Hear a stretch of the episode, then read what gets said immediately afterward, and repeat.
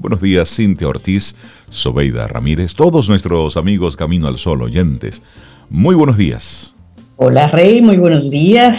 Cintia, muy buenos días para ti, para Laurita, nuestros amigos y amigas Camino al Sol oyentes, ya conectados en este viernes. ¿Cómo están ustedes?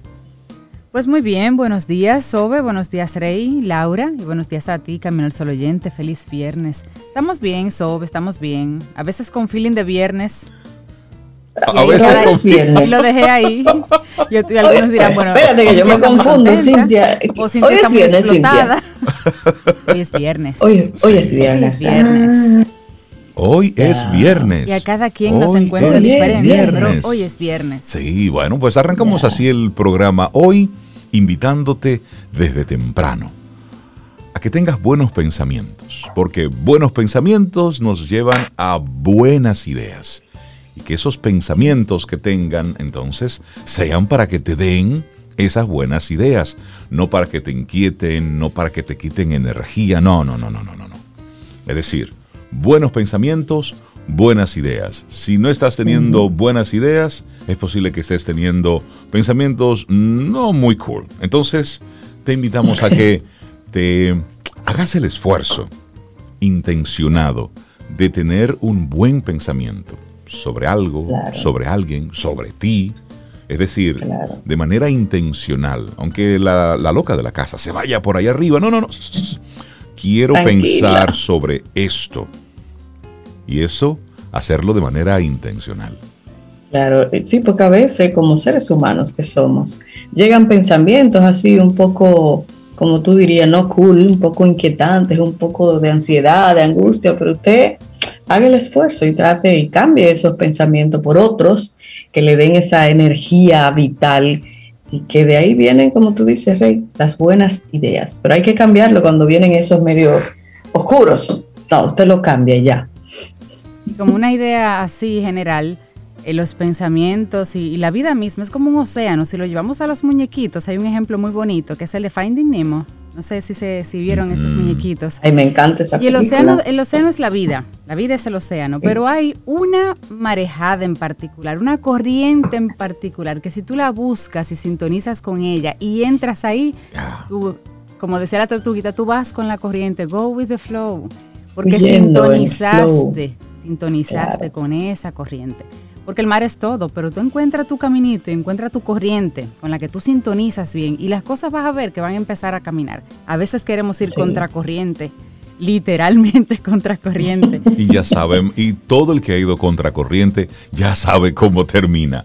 Entonces, vete con el flow, conecta con esa, con esa energía, esa energía creadora, esa energía que suma, que realmente te va aportando. Y sabes qué, eso es una decisión.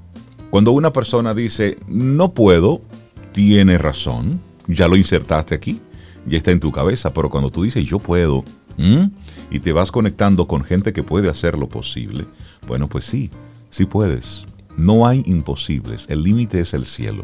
Pudiera sonar una frasecita cliché, sí es verdad, pero mira, las grandes cosas que estamos viendo en el mundo a lo largo de la historia, fue porque una persona dijo, sí, eso es posible. Claro, me tomará tiempo. Le, le dijeron loco, le dijeron de todo, pero... Tendré que buscar ayuda, se tomará su, su, tiempo, digamos, de aprendizaje, pero se puede. Claro, una vida... hasta los mataron. Exactamente, entonces, una, una vida bonita, ¿es posible? Claro que sí. Proyectala, piénsala, diseñala, construyela. Una relación de pareja armoniosa, en felicidad constante, ¿es posible? Claro. Hay millones de parejas que viven bien, en armonía, en felicidad. Conecta con esa corriente. Hay personas que son muy exitosas en su trabajo. Bueno, observa qué hacen, cómo lo han estado haciendo, qué se dicen, qué leen qué escuchan, con qué conectan, es eso. ¿Cómo se gestionan? ¿Cómo se gestionan? es decir, ir con, ir con la vía. Por eso te invitamos así desde tempranito. Buenos pensamientos te llevan a buenas ideas. Y a propósito, ajá, dime, Que tú hablabas de cosas bonitas, de buenas ideas y de cosas. Vamos a agradecer a nuestros Camino al Sol oyentes. ¿Qué les parece? Eso te iba a decir. Ah, era eso. ah, pues dale. dale, no, por, por favor. No, por todos esos mensajes tan hermosos en texto y también en audio que nos mandaron sobre la pregunta de cómo definirían Camino al Sol. Yo me quedé, miren, gratamente sorprendida. La verdad es que nuestros Camino al Sol oyentes son gente maravillosa, maravillosa. Y escuchar y leer esos mensajes, lo que me hacía, me, oye, pero nosotros tres y junto a Laurita, nosotros cuatro, tenemos un compromiso un compromiso grande, porque todo eso que han dicho esas personas que generamos de este camino al sol, eso es impresionante y dice mucho de ellos y sin modestia dice mucho también de nosotros. Y lo recibimos con Qué bonito, lo recibimos con, mucho y con mucho cariño, con mucho cariño. Mira, ayer en la tarde y aprovecho este momentito para mandarle un gran saludo al señor Arseno. Él es, él es padre de una muy buena amiga pero es Camino al Sol oyente desde hace mucho tiempo. Y él me da mi llamadita de vez en cuando. Y también de vez en cuando me manda mi guanábana. Entonces, oh. sí, no, no, no, porque él y yo ya tenemos una relación cercana. yo sé lo que significa la guanábana para ti. Sí, entonces. cariño. El señor Arseno me, envía de vez en cuando y me prometió ayer, Rey, te voy a mandar una guanábana para una champolita. Pero ayer él me llamaba y, me decía, Rey, te quiero hacer un, comentario a propósito de todas las cosas que están ocurriendo en, estos días. ¿Qué le está diciendo eh, la naturaleza al hombre? Y él me lo decía a propósito de, los, las lamentables eh, inundaciones, los destrozos en Alemania, Bélgica, toda esa zona ahí arriba, de cómo de un momento a otro un río creció de una forma tan impresionante que bueno, lamentablemente los muertos todavía los están contando. Fue una, una locura lo que ocurrió en, una zona de Alemania con un río que se desbordó y tomó a todo el mundo desprevenido en las calles. Y dice él, y con esto del, de este domo que está cubriendo algunas zonas en Canadá, Estados Unidos, con este calor tan intenso, dice él, la humanidad nos está diciendo que como vamos no es la vía. Nos está diciendo que debemos detenernos que debemos reflexionar, que debemos pensar un poquitito sobre las consecuencias de las acciones que estamos haciendo. Dice él, el hombre tiene que, que pensar en todo lo que está sucediendo. Y me gustó mucho el gesto de, de parte del señor Arseno de tomar un momentito y llamarme y hablamos ahí un, un momentito y así son nuestros caminos al sol oyentes. Son gente a quienes nosotros sentimos cercana, están cercanas y bueno, son parte importantísima de todo lo que ocurre aquí en estas dos horas. Así es que para todos nuestros Caminos al Sol oyentes, un, abrazote y sí, como dice Zoe, para nosotros un compromiso diario de estas dos horas ofrecerles el, el, mejor contenido posible para que nosotros pongamos, nos pongamos en ese drive, en esa línea de buenos pensamientos, para que nos lleven a buenas ideas y luego eso nos va a llevar a buenas acciones. y son de esos compromisos buenos. Equilibrio. Son de esos compromisos buenos, porque la palabra compromiso tiene un peso, como que, wow, hay que oh. hacerlo obligado ahora. No, no, no. No, no. es, un no, es en ese sentido. Lo elegimos. Lo elegimos. Ah, no, para nosotros es un gusto estar aquí de 7 a 9 de la madrugada. O sea, eso no es problema. Que ustedes nos elijan a nosotros es realmente una, la bendición. Y así arrancamos nuestro programa Camino al Sol. Iniciamos Camino, al Sol.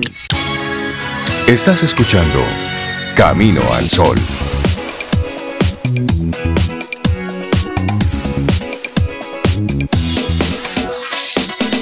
Laboratorio Patria Rivas presenta En Camino al Sol, la reflexión del día.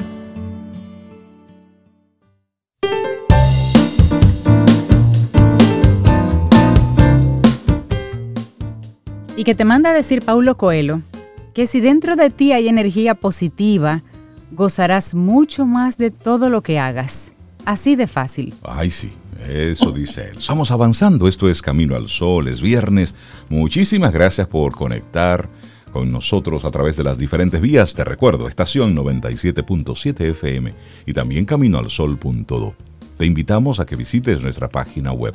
Ahí tenemos los diferentes programas, los más recientes, ahí tenemos las diferentes conversaciones que tenemos con nuestros colaboradores. Y ese segmentito que hemos creado con muchísimo cariño ahí para recordar siempre a Don Rey, que nos acompañó en los primeros años de, Camino al Sol. Ahí están sus palabras, sus mensajes. Si tú quisieras escuchar algunas de esas palabras de, de aliento, algunas palabras con sabiduría, bueno, pues te invitamos a que, a que entres a nuestra página caminoalsol.do y navegues por todas las reflexiones, los segmentos que están clasificados por tema. Hoy me gustaría escuchar sobre, vamos, escribe algo que a lo mejor en algún momento en estos años hemos tocado con alguien ese tema. Ese tema. Así es. Bueno, nuestra reflexión para hoy sobre Cintia. No creas todo lo que piensas. La influencia de los pensamientos en el malestar. Eso es un llamado para que tú mismo te, filtres, tú mismo. oigan, esta historia, a ver, ¿a quién no le ha pasado? A ver. Llegas a trabajar y das los buenos días. Buenos días, buenos días. Todos te contestan, menos un compañero que te mira directamente y te dice o piensa, pero ¿y a este qué le pasa? ¿Qué mosca le picó? Y yo le he hecho algo tiene cuerda conmigo. Sí. ¿Pero y qué fue? Tal vez le ha molestado lo que le dije el otro día en la reunión, pero no fue nada personal. Simplemente yo le di mi opinión como profesional. No, pero no puede ser eso. Entonces, ¿y por qué? ¿Será mal educado? ¿Qué pesado? Dígame si no ha pensado eso, si no le han creado uno mismo esos pensamientos. Te saludan 49, pero hay uno que no te saluda. Y ya ese uno es el que llama tu atención. Qué cosa, ¿eh? Y, sí, así. Y así es como casi sin querer entramos en una espiral de rumiación en la que no dejamos de dar, de dar vuelta a los porqués. E incluso puede llegar a, a provocar que nos sintamos tristes, enfadados o nerviosos. Pero, ¿realmente le pasa algo a tu compañero contigo? o tal vez no te ha contestado simplemente porque estaba concentrado en su trabajo y ni te ha escuchado. En esta reflexión vamos a entender, comprender qué es lo que pasa y cuál es la influencia de los pensamientos en el malestar que muchas veces nos causamos nosotros mismos. Así es.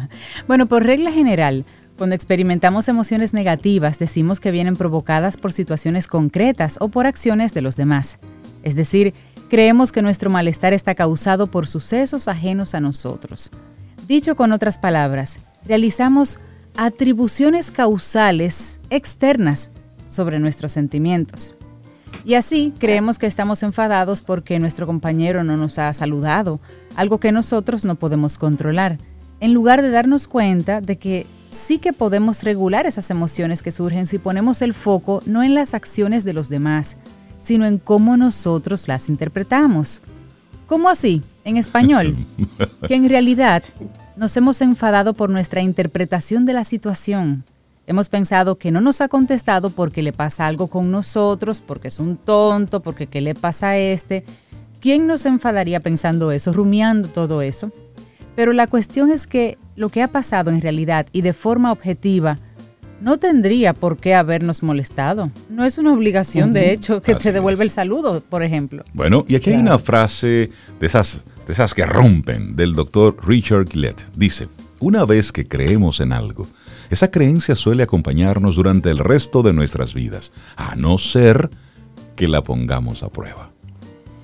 Y siguiendo en esa misma línea de conversación que traía Cynthia y Zoe, si en lugar de estos pensamientos hubiera aparecido otros del tipo, seguramente ni me haya oído o está concentrado en sus cosas, no es nada personal. ¿Crees que te sentirías igual? Claramente que no. De hecho, seguramente no nos hubiera molestado ni un poquito. Este ejemplo pone de relieve una realidad que no siempre tenemos presente o de la que ni siquiera hemos sido conscientes, la influencia de los pensamientos en el malestar.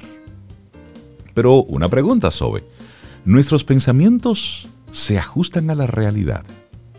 Bueno, esta influencia de los pensamientos en el malestar ocurre también cuando estos no son realistas. El caso es que no nos solemos plantear si lo que pensamos es real o no. Simplemente nos lo creemos y punto. Así, aunque al compañero no le pase nada con nosotros, creemos que sí, que es así y nos calentamos, empezamos a coger cuerda, tú sabes, calentamos la cabeza al respecto sin que realmente haya un motivo para preocuparse, de forma que nuestra ira va en aumento. Esto nos pasa porque generalmente los seres humanos necesitamos saber el porqué de las cosas. Si no tenemos suficiente información sobre los hechos, entran en juego diferentes tipos de sesgos y sacamos entonces conclusiones al respecto, las cuales puede que no sean del todo realistas y de esta manera aparecen un sinfín de emociones negativas que no tendrían por qué estar ahí si consiguiéramos ajustarnos más a la realidad. Y ya lo decía Malcolm, Malcolm Forbes, mucha gente da mucho valor a lo que no es y muy poco valora lo que es. Nadie nos ha enseñado que lo que crees o lo que creemos puede no ser cierto. Si conseguimos aprender a cuestionarnos el diálogo interno que tenemos con nosotros mismos, conseguiremos regular nuestras emociones de forma más eficiente. De hecho, la influencia de los pensamientos en el malestar también puede usarse en nuestro beneficio. ¿Pero cómo? Utilizando autoinstrucciones positivas que sustituyan esas cogniciones negativas que ya tenemos instaladas. Así es, y bueno, la realidad es que lo que estamos hablando, esto no es fácil, pero con trabajo, con constancia lo podemos perseguir. Para ello, la, la invitación que queremos hacerte en este viernes es, comprende, interioriza la influencia de los pensamientos que tienes en el malestar, para que así vayas tomando conciencia de la importancia de cuestionarnos y de cambiar aquellos pensamientos que no se ajusten a la realidad. A lo que te queremos invitar es a que trabajes por tu bienestar. Esa es, esa es la invitación y todo comienza pues poniendo los pensamientos ¿eh? En el lugar correcto, en ese, en ese camino adecuado. Claro, ¿dónde van? Póngase ahí, ahí es que a usted le toca. No creas todo lo que piensas, la influencia de los pensamientos en el malestar. Nuestra reflexión del día de hoy, escrita por Laura Reguera. Laboratorio Patria Rivas presentó En Camino al Sol, la reflexión del día. Este es tu gran día. Camino al Sol.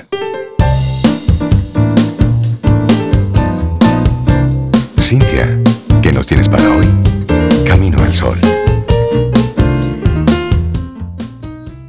Seguimos con frases de maravillosos pensadores y esta es de Albert Einstein y dice, deja de ver la parte negativa de tus fracasos y empieza a ver la parte positiva de tus aciertos.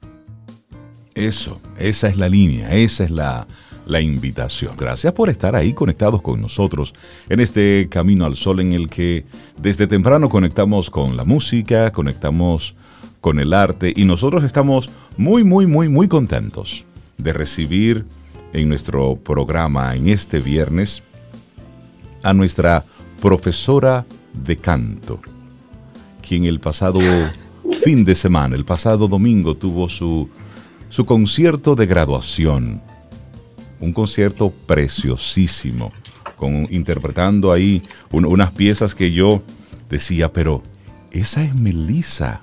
Melissa, la que yo conozco de y que es colaboradora de. Yo, no, no puede ser tan bella y elegante, así con todo su garbo, dándonos una muestra, una, pequeña muestra de su arte. Melissa Moya nos acompaña hoy, como los viernes, cada viernes, para hablarnos de su apreciación musical. Melissa, buenos días, bienvenida y nuestras felicitaciones de nuevo. Guten Morgen, allerseits. Wie geht es dir? Oh, pero ven acá, ¿qué es esto tan temprano? Así no, así no. Ella viene con maldad hoy, Racing. Sí, good God sei Dank. Es que hoy estamos en Alemania. Estamos en Alemania. Eh, pues resulta que en los episodios anteriores hemos hablado sobre la música del barroco, características, géneros, estilos, compositores. Y hoy vamos a hablar de uno de los más destacados de este periodo que más admiro de toda la historia. Y es que él era un todólogo, pero un todólogo bien. O sea, él era bueno en todo lo que hacía. Me gusta eso. Un todólogo, un todólogo bien. Un todólogo bien. Virtuoso organista, intérprete de teclado, violinista, concertino, cantor, compositor de casi todos los géneros de su tiempo, excepto por la ópera, profesor particular de interpretación y composición desde sus 22 hasta su muerte, esposo, padre de 17 hijos. Él es la versión masculina de lo que algunos esperamos ser algún día. Estamos hablando de nadie más y nadie menos que el magnífico Johann Sebastian Bach. Oh. Y si yo supiera hacer eso.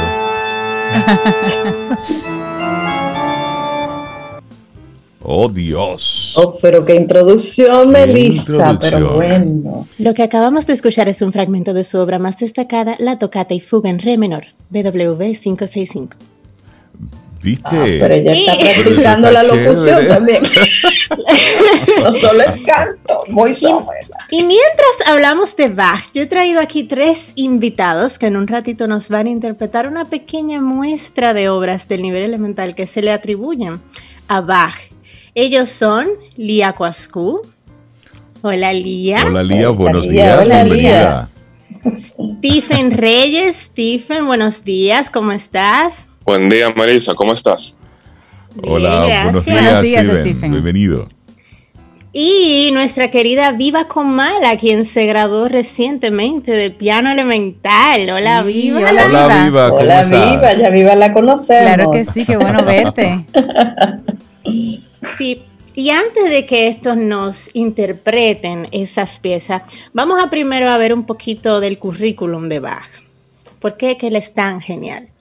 Eh, bueno, Bach nace en 1685 y viene de una familia de músicos. Desde, hay seis generaciones, desde siglo XVI al siglo XIX, que dan extraordinario número de músicos de Bach, o sea, de la familia Bach.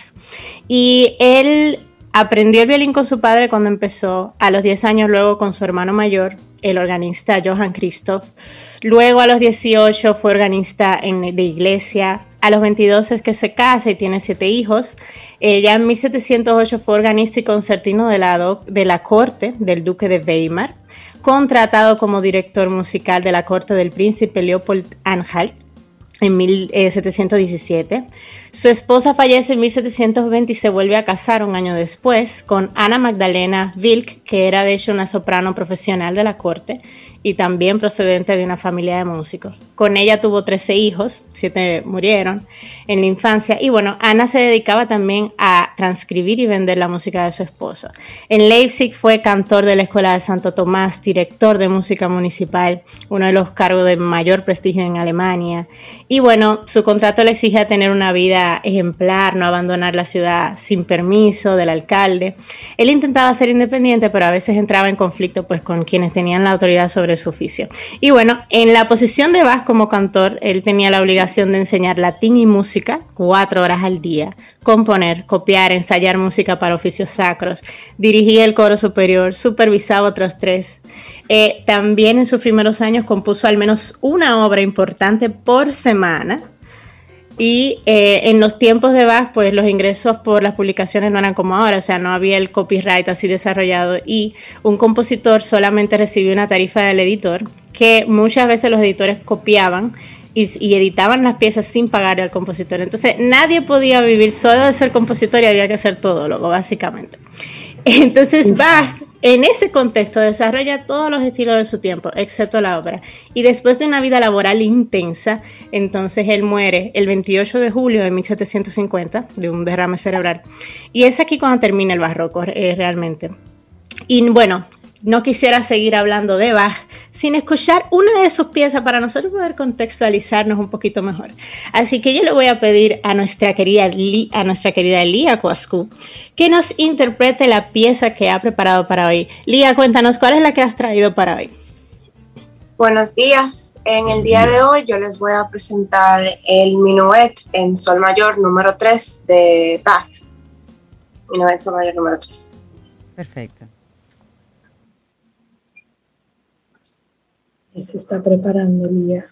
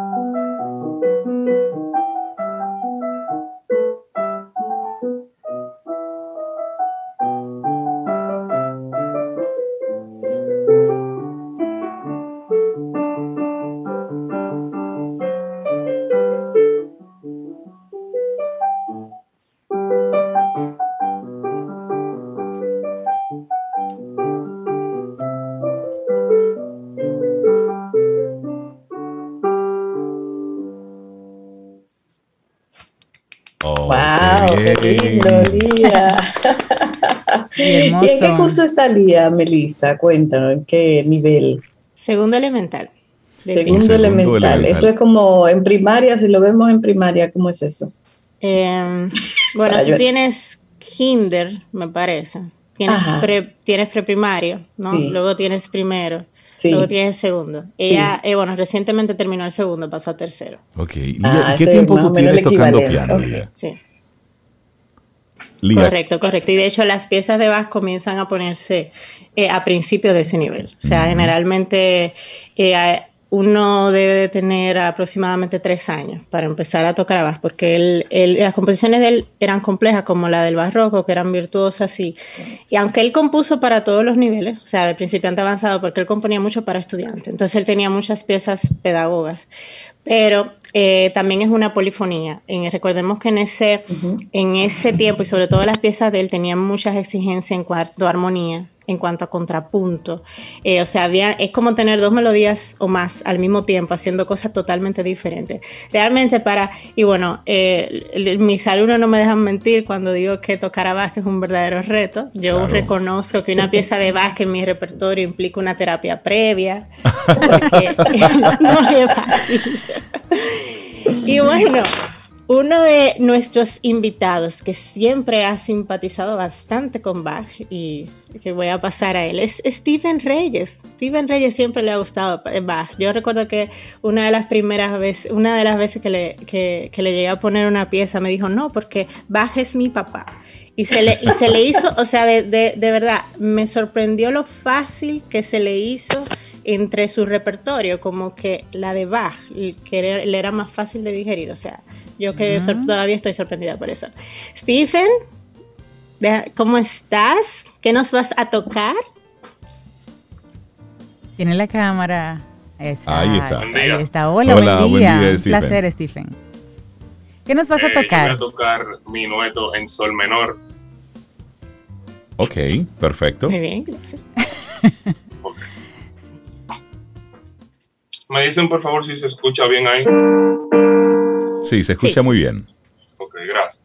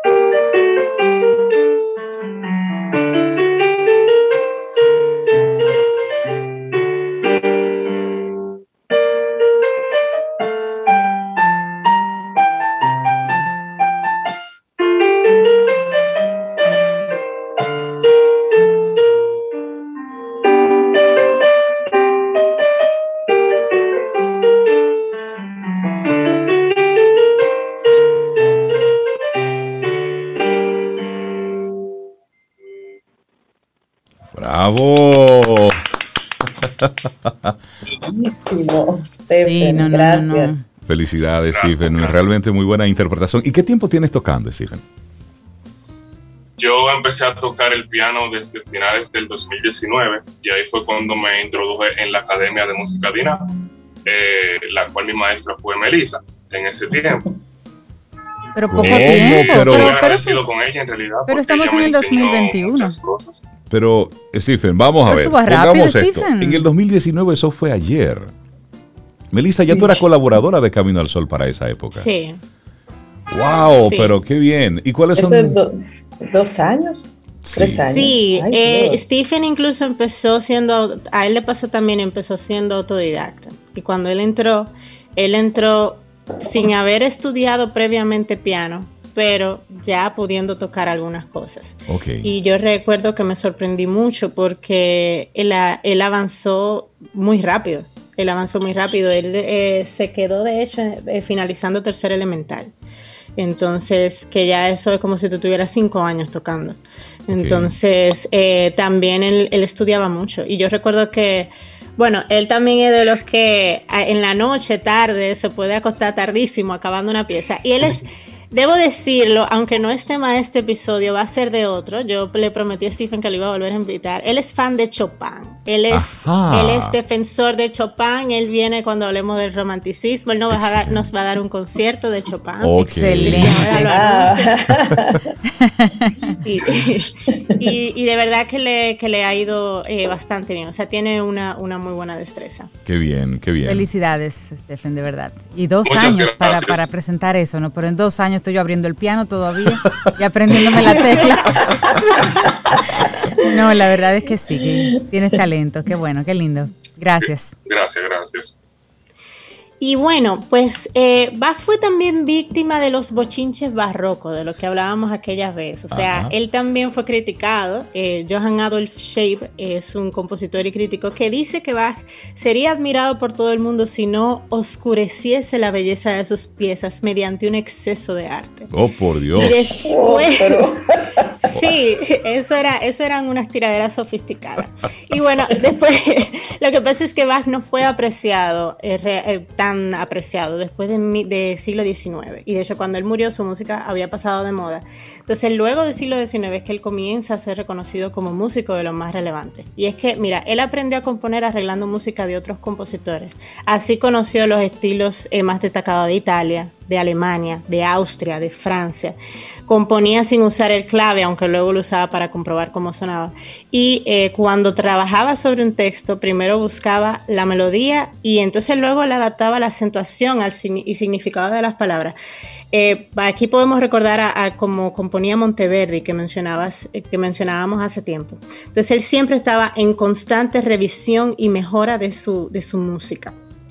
En definitiva, o sea, Bach eh, pasó la mayor parte de su vida enseñando, escribió música excelente para sus estudiantes eh, de todos los niveles, estuvo en cargos que exigían nuevas obras constantemente para interpretar inmediatamente y exploró una gama de géneros musicales y caminos para la música. Por eso fue que logró que su obra fuese tan genial, simplemente.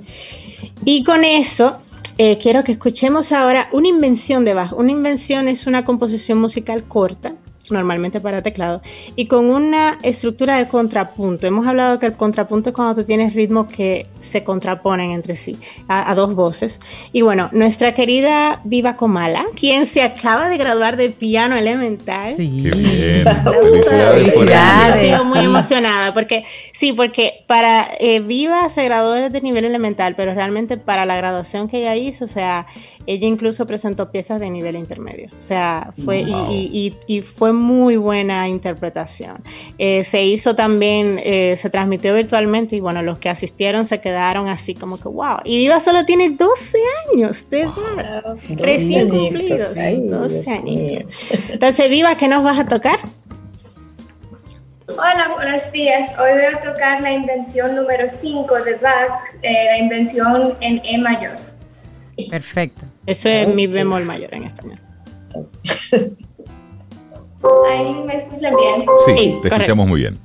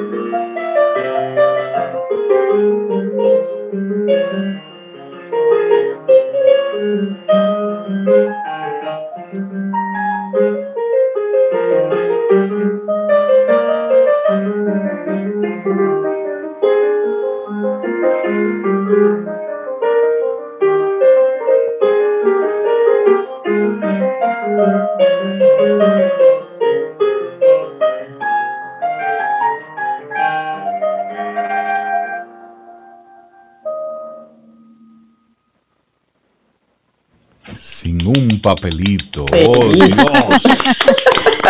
Óyeme, viva. Precioso, precioso. Felicitaciones.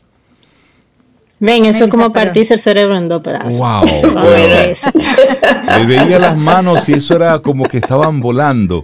Viva, ¿qué, tiempo te toma, por ejemplo, preparar una pieza así? ¿Cuánto tiempo de ensayo?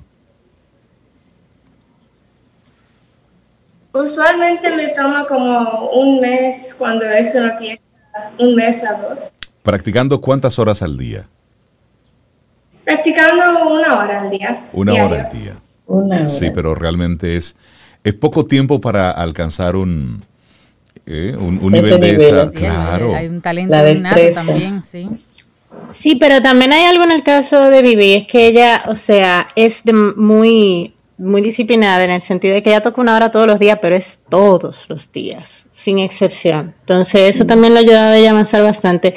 Y sí, eh, el asunto aunque se preparen uno o dos meses aproximadamente en cuanto a terminar de aprenderse las notas, pero después de que uno se aprende las notas, pues viene ya la interpretación y eso generalmente se dura entre cinco o seis meses para, para las piezas que hay en un repertorio. Ah, exactamente. Cuando te refieres ya a la parte de la interpretación es todo, es como toda la coreografía, todo el Sí, las dinámicas, la, la, forma en que, en que vas a tocar, porque puedes tener una misma pieza tocada por personas diferentes y van a sonar distintas. ¿Qué lo hace, también cada estilo tiene sus reglas. ¿Qué lo hace distinto? Si son las mismas notas, es el mismo piano. ¿Cuál es el toque diferente? Bueno, es que hay muchas cosas que varían.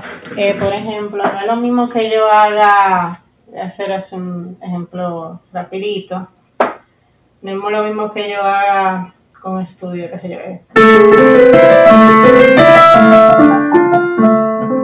A que yo haga.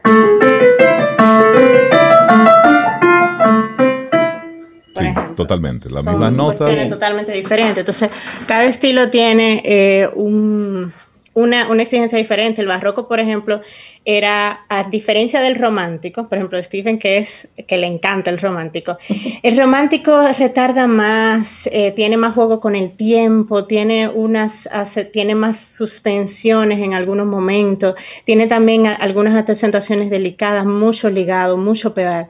El barroco no, el barroco es más medido, más eh, a tiempo, más... No es más técnico, más técnico.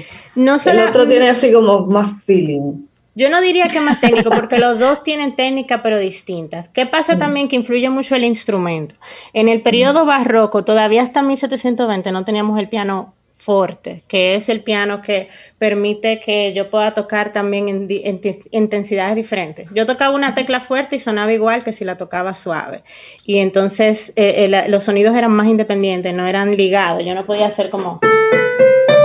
Sino... Okay. eran más, más sueltos en ese sentido.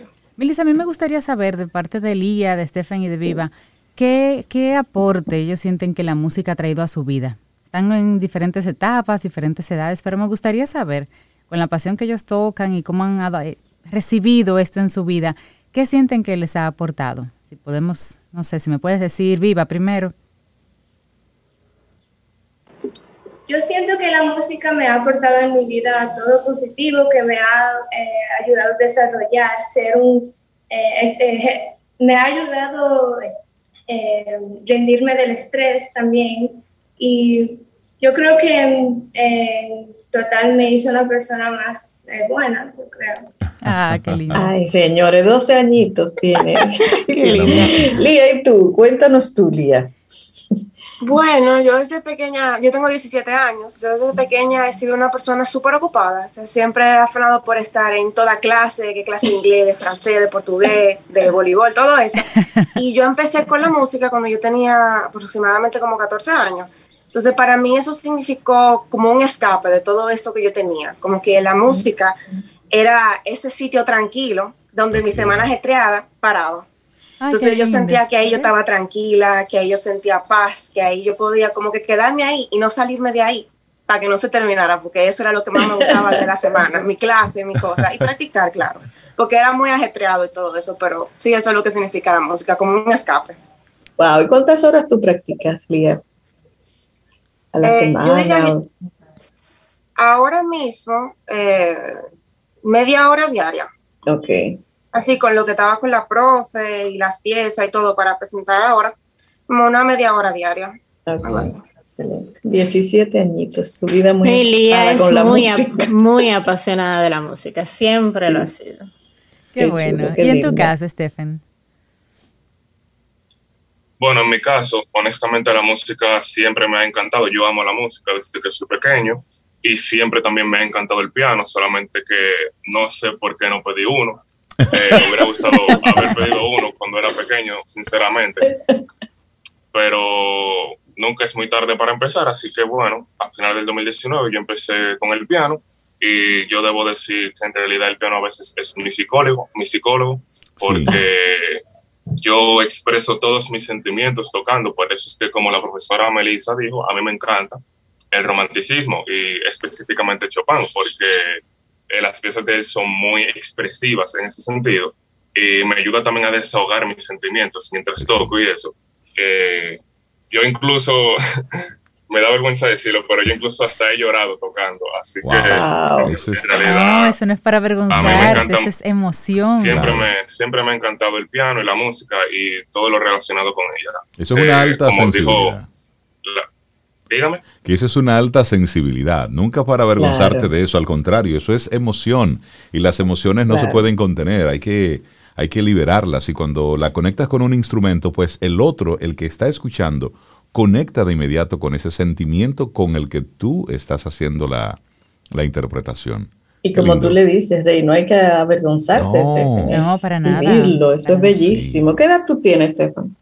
Yo tengo 20 años. Ok. Qué bien, sí, sí. Está bien, el canto lírico no te llama la atención porque tú tienes un bozarrón así también. Bueno, sinceramente yo no sé si yo dé para cantar, pero yo podría intentarlo algún día, nunca se sabe. Bueno, tienes a tu lado a una A profesora una profe de canto que también. está buscando estudiantes nuevos para ella irse entrenando ahí. Ella te puede hacer una prueba por lo menos, sí, claro que sí. Óyeme, y aquí tenemos una, una variedad de edades jóvenes. 12, 17, 16, 20. ¿Cómo hacen ustedes para convivir en su día a día con, con sus amigos, en su entorno, con, con la música de, de este tiempo, con, con su entorno que dice, pero tú, piano, eh, tú, eh, es decir, ¿cómo ustedes conviven esa parte social con relación a la música clásica, que es lo que a ustedes les apasiona? Bueno, en mi caso, honestamente, no me ha pasado que alguien me diga de que, bro, pero eso de tú tocar piano es raro. Al contrario, cuando yo toco alguna música que ellos conocen o de algún meme o algo, ahí de una vez les gusta. Entonces, eh, yo hago eso también. Pero obviamente mi, mi fuerte es la clásica. Qué bien. Aún así, a mis amigos yo les toco cualquier música que a ellos les guste para, para que les guste, obviamente. Claro, el, el momento social, por Claro. Para que les agrade, sí. Sí, sí. Ese es en mi caso. ¿Y tú, ¿Y Lía? tú, Lía? Por mi lado, en realidad es muy parecido al de Stephen, porque con mis amigos, al yo decirles que yo toco, la mayoría lo saben. Entonces, lo que ellos dicen más es como que, ah, pero tócame esto y tócame aquello. Y tú me puedes. De hecho, la otra noche yo estaba practicando y a lo que yo practicaba me llamó una de mis amigas y yo estaba ahí y ella vio que yo estaba sentada en el piano. Ella dijo, tócame algo, por favor. Y yo le toqué, yo le toqué una de las piezas que están en mi repertorio ahora. Varios de mis amigos también tocan, entonces, como que no me pasa eso. Como que Que te vean rara. Digan, ajá, exacto. Y también que eso es lo que a ellos les gusta. Yo cuando hablo con mis amigos, yo les pongo mi repertorio, yo les toco, yo les digo, mira, búscate esto en Spotify, escucha esta pieza que en verdad es muy chula y es muy entretenida y sigue escuchando y muchos se van escuchando por ahí y le parece incluso interesante y yo siento que estoy sí, aportando algo también Qué a bueno. su conocimiento, a su cultura y eso se siente Claro, bien. claro que sí. Excelente, qué bueno. ¿Y en tu Yo caso, presento Viva? un caso bien similar a los de ellos también. A mis, a, mi- a mis am- amigos de, de verdad les gusta cuando yo les toco algo y no sienten que es muy raro, eh, pero lo, eh, les entretiene un poco en su vida diaria. Qué bueno. Qué bueno. Me gusta, me gusta escuchar eso porque es, es también una forma de impactar en los demás. Cuando, cuando ves que, que algún compañero está en esa misma línea, pues puede servir de, de motivación, de, de wow, mira, pero qué interesante esto que estás haciendo. De ustedes tres, ¿están pensando en dedicarse a la música de manera profesional, de manera oficial? Es decir, sí, ya, aquí es que me quedo, o todavía lo ven como un elemento que pueden compartir en su día a día? Bueno, sinceramente, en mi caso, no es así. No puedo tomarme eh, la música específicamente de esa forma, ya que actualmente estoy laborando y estudio también. Ok. Eh, una ingeniería. Entonces, o sea, yo quisiera, si se pudiera, pero es que eh, honestamente aquí en el país es muy difícil, tenemos todos que reconocer eso. ¿Y qué estás estudiando? ¿Qué ingeniería? yo estudio ingeniería de software ingeniería de software. Y pianista, me encanta esa combinación. Puras matemáticas por todos los lados. sí. sí, sí. Qué bien. ¿Y tú, Lía? Eh, bueno, por mi lado, en realidad yo no lo he considerado porque primero venía una decisión un poco fuerte que era decidir una carrera. Yo voy a comenzar la universidad ahora en septiembre. ¿Qué vas a estudiar? Entonces, Derecho. La abogada. La magistrada que toca. Muy bien, muy bien. Cuando estén caldeados los ánimos, ella va a empezar. Un momentito, señores defensores, abogados. Aquí en la sala, vamos a una melodía rápida para calmarlos. Exacto. Entonces yo lo sigo viendo como algo que complementa, no como lo que, lo que sea el centro, sino algo que complementa esa, es mi visión de, la música, por lo menos en mi vida, en este punto de mi vida. que la música Puede que más siempre... tarde cambie, pero ahora mismo eh, lo veo como un Muy bien, muy bien. Qué bien. Muy válido. ¿Y en tu caso, Viva? En mi caso, a mí me encanta la música, de verdad, pero no lo he considerado como carrera profesional.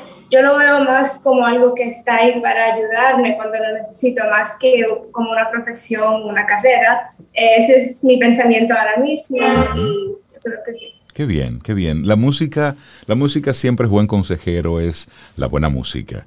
La música clásica, el, estudiar música, te da disciplina, te da, bueno, todo eso que ustedes han, han estado compartiendo. Y qué, qué bonito eh, escuchar a gente joven hablar así, con esta pasión, con este amor hacia la música clásica. Porque la música clásica tiene, tiene algo que va mucho más allá de lo que tú escuchas. Es decir, y Stephen de una manera u otra, pues en sus palabras, pues eh, decía qué es lo que trae la música clásica, que a pesar del tiempo, de los años, de todo el tiempo que ha transcurrido desde que eso se escribió, sigue eh, impactando a aquel que la conoce por primera vez. Y se desarrollan, como dice Stephen, relaciones personales con esos autores donde tú los haces tuyos a propósito de lo que tú sientes que te transmiten sus piezas. Melissa, muchísimas gracias por este regalo que nos has hecho en el día de hoy, a nosotros y a todos los Camino al Sol oyentes. De nada, y muchísimas gracias a los invitados por habernos eh, eh, interpretado esa maravillosa música de Bach, uno de los mejores compositores de todos los tiempos. Así es. Eh, bueno, han estado con nosotros Lía Coascu, Stephen Reyes y Viva Comala. Muchas gracias, Chico, por estar con nosotros hoy. Muchas gracias. Muy grande su talento. Sobe, tú tienes un gran reto ahora por delante. yo, tengo un reto tremendo ahora. Espero que regresen, ¿eh? Espero que regresen. No hemos hablado todavía del romanticismo, el clasicismo. No, ya tenemos una cita con Chopin y con Stephen, dijiste. Tú sabes que esta es la orquesta de Camino al Sol. claro. Al frente de ella, o sea que esto es de ellos. Claro, cuando ustedes quieran. Muchas gracias. Muchas gracias, chicos. Siente y disfruta de la vida. La vida Camino al sol. Camino al sol.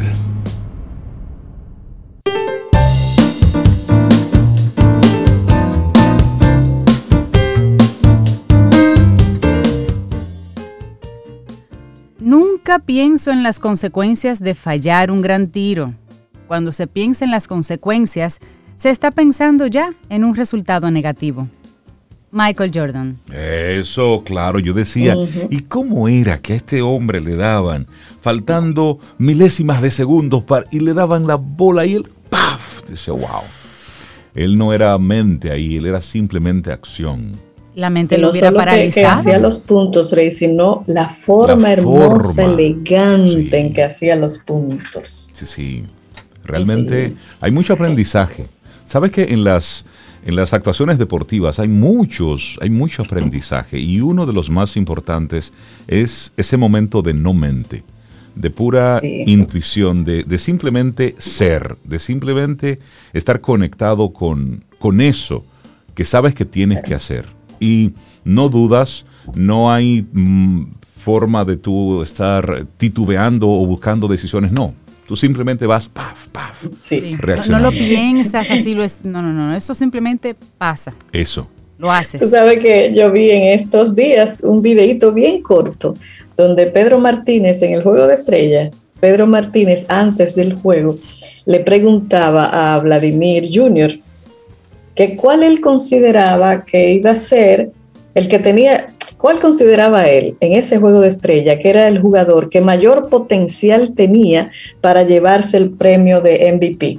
Sin pensarlo, ese muchacho dijo yo. ¿Y, cuál fue el resultado? Que lo ganó él.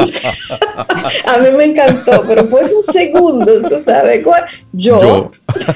Yo. Sí, él lo dijo, él lo puso en la cabeza. Y es eso.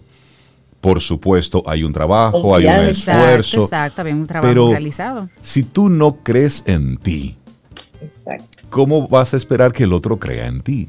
Quien debe apostar a ti eres tú primero. ¿Mm? Es así. y óiganme, el señor Trump no es santo de mi devoción, pero si hay algo que hay que reconocerle a ese señor como aprendizaje, son las cosas que él se dice a sí mismo y luego observa los resultados. Él dice, él cree en él. Él cree en él. que nadie más cree. Exactamente. es decir, el que se ha distorsionado, pero él dice, voy a hacer esto, señores, al final, de una manera u otra, llega, por la forma que sea, pero quizás no sea él el mejor ejemplo de persona, sin embargo, si hay algo que hay que reconocerles eso, esa fortaleza de pensamiento, que es a lo que nosotros hoy queremos invitarte a ti camino al sol oyente, para que tengas buenos pensamientos y que esos buenos pensamientos te lleven a buenas ideas y esas buenas ideas te lleven entonces a buenas acciones. Ese es el tema que nosotros queremos hoy, irte poco a poco permeando, que se convierta en tu actitud para este, para este día. Así es. Mire, felicitar a nuestros amigos de Banco Popular que junto a Sonaoren presentaron un estudio muy interesante sobre los aportes del turismo dominicano en 10 años, periodo comprendido entre el año 2009 al 2019, todo prepandemia, prepandemia. La llegada de visitantes, por ejemplo, un dato que arrojó este estudio, superó los 65 millones de personas. En la República Dominicana, 8 de cada 10 dólares ingresados por concepto de turismo permanecen en el país, esto según el estudio, y el 60% de todas las ganancias se ha reinvertido.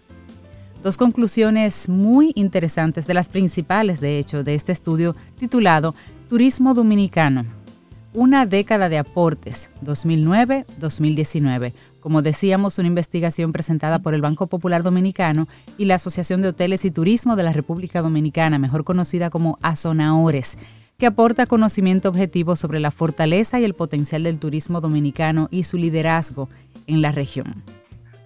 Sí, y mira, un dato también importante, eh, que la investigación señala que fruto de la actividad turística, se generaron en el país de manera directa e indirecta la suma de 573 mil empleos.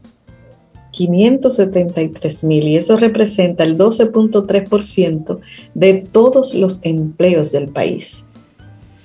Bueno, y son, son datos, son datos interesantes los que, los que salen a relucir en este, en este informe. Bueno, este masivo ingreso de recursos a la economía dominicana, estamos hablando del más de 5 mil millones de dólares, que representó el 20% del total de la inversión extranjera directa en el país durante estos 10 años de investigación y un 30% para el último quinquenio. Pero este masivo ingreso de recursos a la economía se explica porque la llegada de visitantes durante la década superó los 65 millones, 7.5 millones en el 2019, con un gasto total de 63 mil millones de dólares. Esto representa un incremento de un 68% en el periodo. En tanto, solo la actividad de cruceros aumentó, oigan bien, un 121%, mientras que las llegadas aéreas fueron el doble de las observadas en el resto del Caribe. Lo interesante de esto es ver en retrospectiva qué ha pasado, cómo ha ido creciendo la industria y al mismo tiempo mostrar números, datos, porque lo que no se mide no se puede mejorar. Esa es una realidad. Y más cuando estamos hablando de, indicadores económicos en un país cuya principal fuente de ingresos es el turismo. Es la parte de servicio. Por eso es importante este, este, dar a conocer este trabajo tan interesante de parte del el Banco Popular y a Zonaores sobre eso, sobre los aportes del turismo dominicano en esa década, 2009-2019, como decía Cintia, época prepandemia. Estaban ocurriendo otras cosas. 2019-2020, lo que va del 2021, ha presentado nuevos retos, pero al mismo tiempo también van mostrando unos números, unos números interesantes, porque es uno de los países de la región que ha mostrado un, despertar mucho más rápido, una, una dinámica mucho más rápida con relación a sus otros pares de la región. Y eso es para nosotros destacarlo. Es así, es así. Así es. 8.27 minutos. ¿Les parece si seguimos con música, Sobe, Cintia? Sí, pero vamos a hacerle un recordatorio que le quiero hacer, quiero hacer a nuestros amigos. Listo para tu recordatorio. Claro que sí, siempre es bueno decirlo. Mira, es que el conocimiento, ya lo hemos dicho antes, es como una escalera en la que cada día nos toca ir subiendo peldaños, uno a la vez, uno a la vez, hasta llegar a la cima. Y nuestros amigos de Seguro Sura en eso están muy de acuerdo con Camino al Sol y saben eso y por eso se preocupan, de hecho, por tener este segmento, quien pregunta aprende con Escuela Sura y traer temas de tendencias, de riesgos, temas que son actualidad para que sigamos aprendiendo. Eso es un granito de aporte de Seguro Sura a lo que es la comunidad Camino al Sol y la República Dominicana. Así que no te pierdas la próxima semana el segmento que ya están preparando con muchísimo amor para ti, Camino al Sol oyente. Quien pregunta aprende con Escuela Sura. Te acompaña Reinaldo Infante. Contigo Cintia Ortiz. Escuchas a Sobeida Ramírez. Camino al Sol.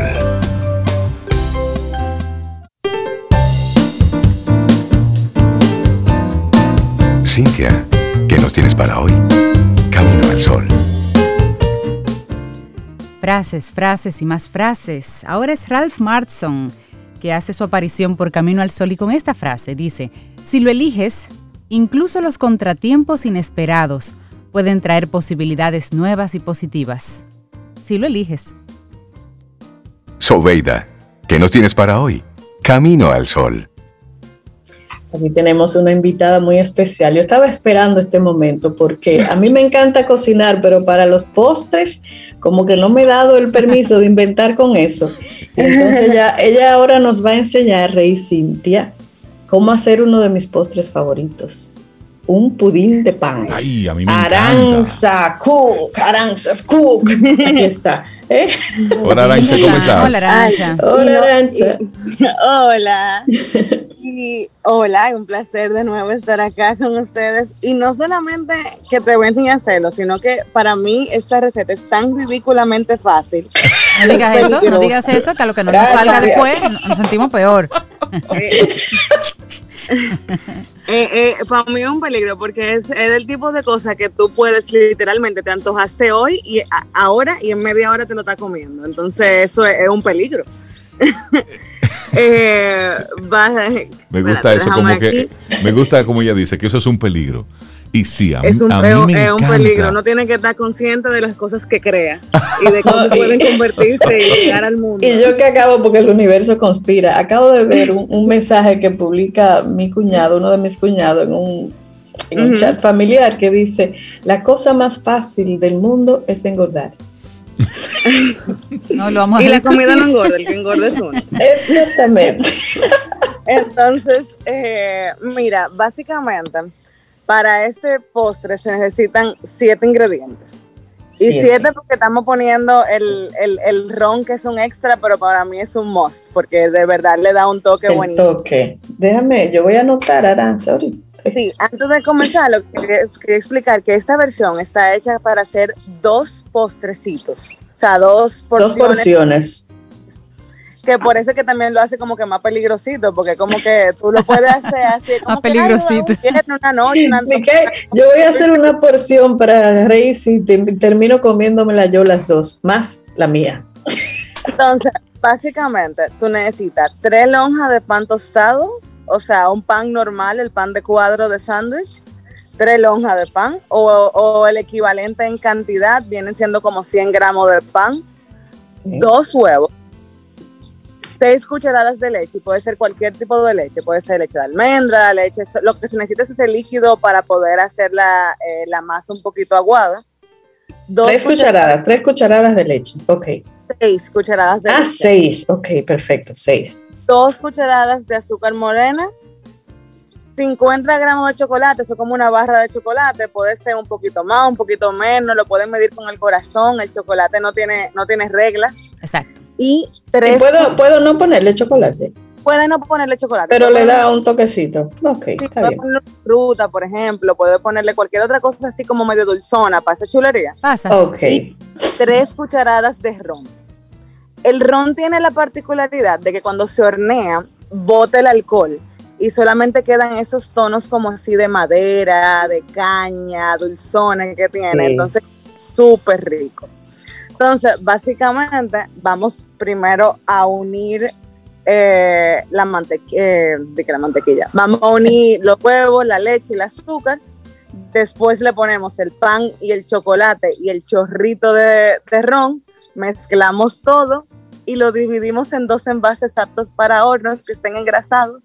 Lo llevamos al horno por 25 minutos y ya está listo.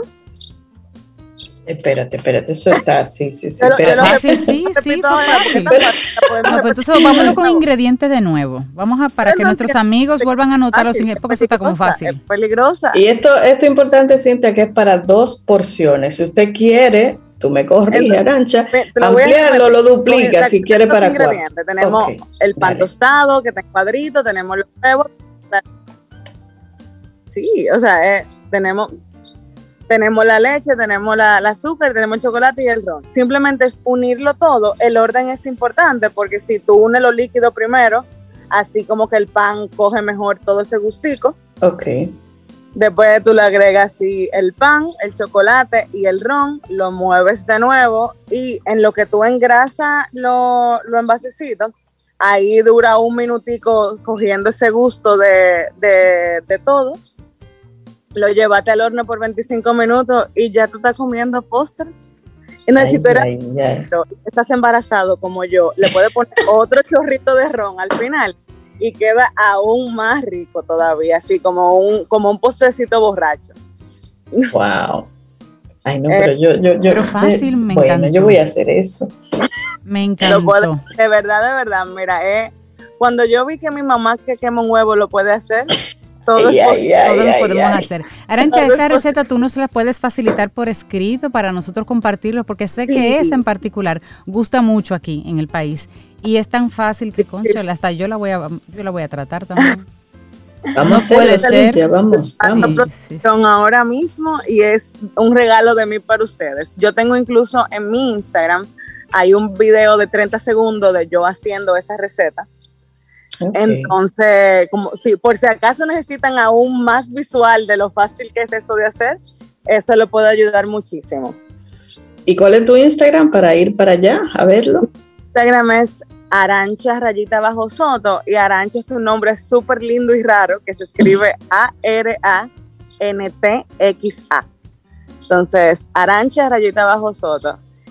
Y, y esta, esta receta, junto con otras recetas súper fáciles y súper buenas para cocinar del día, así en comida del día a día, son las que van para mi curso que comienza hoy de cocina diaria.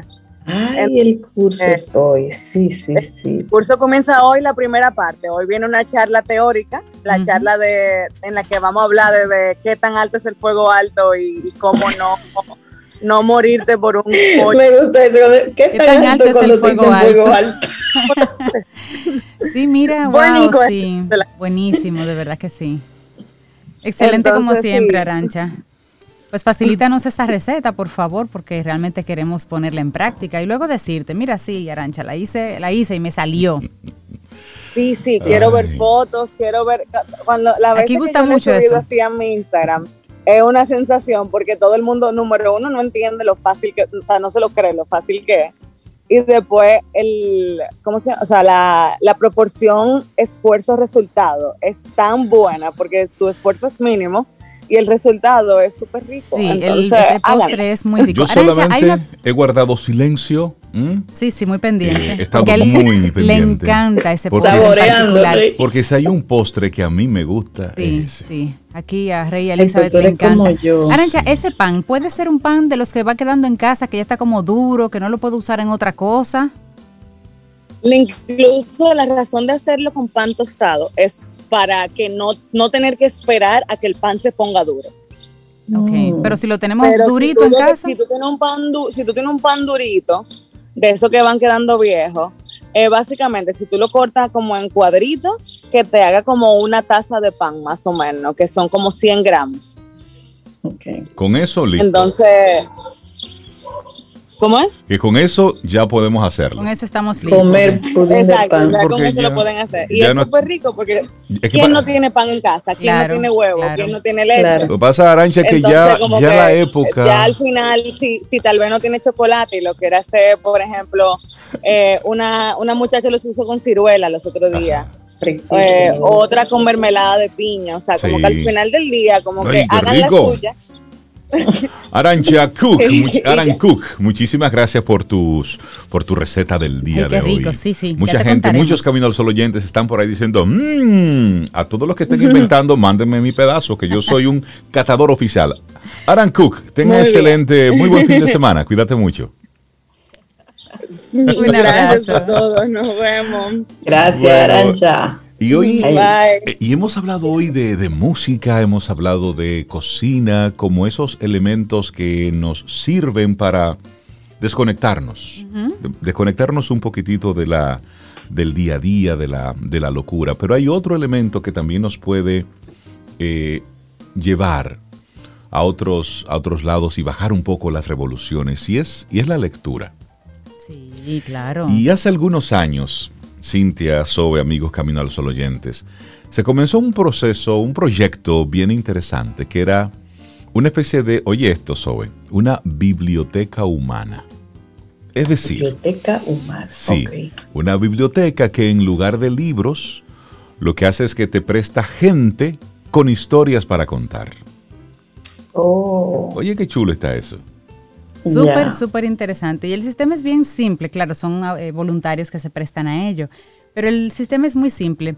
Los usuarios consultan un catálogo, en esas bibliotecas humanas, un catálogo en el que hay una lista de personas con historias para compartir, pero no es que te hacen un cuento, no son cuentacuentos, son personas que tienen historias personales maravillosas. Entonces, después de elegir, pues el usuario tiene alrededor de media hora para escuchar a este libro viviente y también para preguntarle, para tener esa conversación, son mesitas, tú como usuario te sientas en una mesita y ahí se sienta tu libro viviente. Y ahí se puede hablar de cualquier cosa y ahí, y ahí se hablan y tienen personas con historias relacionadas con discriminación, con migración, con, con abusos, pero también con historias de, de un, algún éxito en particular. Y tú conoces de primera mano diferentes conceptos, digamos, que no son abstractos, que no se quedan en el libro, sino te le está contando una persona que lo vivió, que fue su vida o que es su vida, para que tú entiendas y tengas un poquito más de apertura mental ante ciertos temas. Eso es maravilloso. Interesante. Y mira, un, otro ejemplo es que tú puedes consultar el libro Li Ko En, que trata sobre cómo, cómo es vivir con enanismo. Entonces tú hablas con ese libro humano y él te cuenta su historia. Él te cuenta una historia relacionada con esa. O por ejemplo, puedes tomar prestado el libro Michael. Y con ese libro vas a aprender sobre las dificultades de un joven de comunicarle a sus amigos y a su familia su decisión de convertirse en sacerdote católico. Por ejemplo. Y eso lo que, lo que invita precisamente es a que, a que tú revises a través de la historia de otra persona tus prejuicios, lo que tú piensas sobre esto, sobre las ideas que tú tienes. Y lo, interesante es que te saca de tu zona, de tu zona cómoda y te permite escuchar en viva voz, eh, desde la experiencia, desde la, desde la experiencia, alguien que haya padecido, que haya sufrido eso, que haya vivido eso. Es un... como, eh, como confesiones para que mirarte en el otro, algo así, como... Sí, y, más que confesiones es un poco, yo te cuento lo que a mí me ha pasado. Y ya, luego tú, y tú haces con lo que te cuento lo que entiendas que puedes hacer. Y un, un evento de esto se realizó en Singapur hace algunos años, hace unos cuatro o cinco años, en, en Singapur. Se realizó un evento que ha sido organizado en más de 70 países en todo el mundo. Es una especie de de encuentro itinerante que se va haciendo. A propósito de la, de la pandemia, pues ha sido modificado. Pero lo interesante es ver, y esto es para nosotros llevarlo a lo interno de nuestras familias. ¿Cuántos libros vivientes tenemos en nuestras familias? Los primeros son los abuelos que están ahí. Qué bueno es tú sentarte un poquitito con ellos para escuchar la historia de la familia, tú conectar con ellos y, y que te cuenten cómo eran en sus tiempos de juventud yo recuerdo, por ejemplo, una conversación que yo tuve hace muchos años, o que tuvimos Cintia y yo con, con mi abuela materna, eh, que en paz descanse, donde ella nos contaba, por ejemplo, cómo a ella la enamoraron, dónde la visitaron. Y nosotros luego fuimos eh, y fuimos a su, a su casa. Es decir, con ella en, el vehículo la llevamos a, la llevamos a la casa, al campo donde ella, donde ella eh, creció, donde ella se educó, y la casa cerrada. Identificó la casa. Y eso hace que tú tengas una perspectiva. Y ella como, como, ¿cómo se sintió? Como, emoción, muy emocionada. Muy emocionada. Entonces, y son, son momentitos que tú tomas y la, la experiencia y el aprendizaje que tú recibes es muchísimo mayor de lo que tú te puedas imaginar. Entonces, a veces tenemos gente, un compañero de trabajo, que tú a lo mejor tienes con él algún tipo de diferencia Atrévete un día a tener una conversación más allá de las cosas que los separan y es muy posible que encuentren en esa conversación cosas que los unan. Por eso queremos desde Camino al Sol conectar este tema con lo que ha sido la invitación desde temprano, a tener buenos pensamientos. de aquella cosa que tú crees que es negativa, que es medio pesada, darle, atrévete a pensar diferente sobre eso. Y si hay ahí una persona con la que puedas hablar sobre eso, pues toma la decisión, ponle la intención de hablar sobre ese tema. Y es muy posible que tengas algunas sorpresas que pueden ser agradables para ti. Mire, si es con personas, las diferencias con personas que tú sientes que esta persona te trata diferente o que no, no terminan de congeniar, tómate un minuto, respira profundo, tómate un minuto y bébete un café con esa persona. De repente su historia de vida te puede a, ti hacer entender muchas cosas de su forma de ser y su comportamiento.